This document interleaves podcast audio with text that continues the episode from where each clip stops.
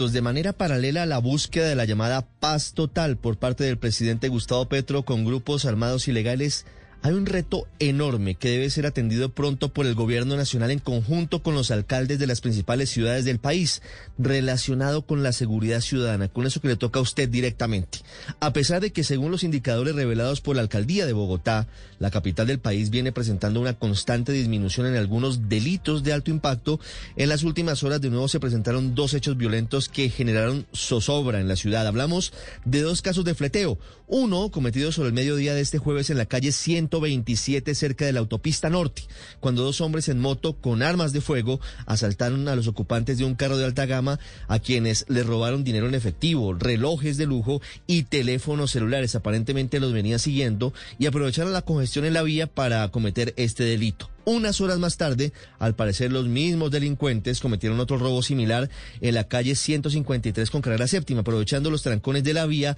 robaron a los ocupantes de una camioneta, cruzaron el separador en moto y huyeron hacia el norte de la ciudad. Una vez conocidos estos casos, la policía dijo que está haciendo controles para evitar y prevenir este tipo de hechos. Y sobre todo, les pidió a los ciudadanos que además de grabar y publicar en redes sociales los videos de atracos y fleteos, hagan las denuncias correspondientes y formales sobre robos y otro tipo de delitos. Los dos episodios de ayer se suman a otro caso cometido hace pocos días en Pontevedra, en donde los delincuentes le robaron 20 millones de pesos a un hombre que los había retirado de un banco. Incluso los fleteros dispararon contra los carros parqueados cerca del lugar del crimen, poniendo en riesgo a muchas personas. Es evidente que todavía siguen presentándose robos y otros delitos de alto impacto que afectan la tranquilidad de los ciudadanos y por eso es fundamental que se cumplan los compromisos del presidente Gustavo Petro con la alcaldesa Claudia López y con Bogotá, no solamente para aumentar el pie de fuerza en puntos críticos de la ciudad, sino también para hacer realidad el trabajo conjunto de inteligencia, para hallar y capturar a los jefes de las nueve bandas delincuenciales que se disputan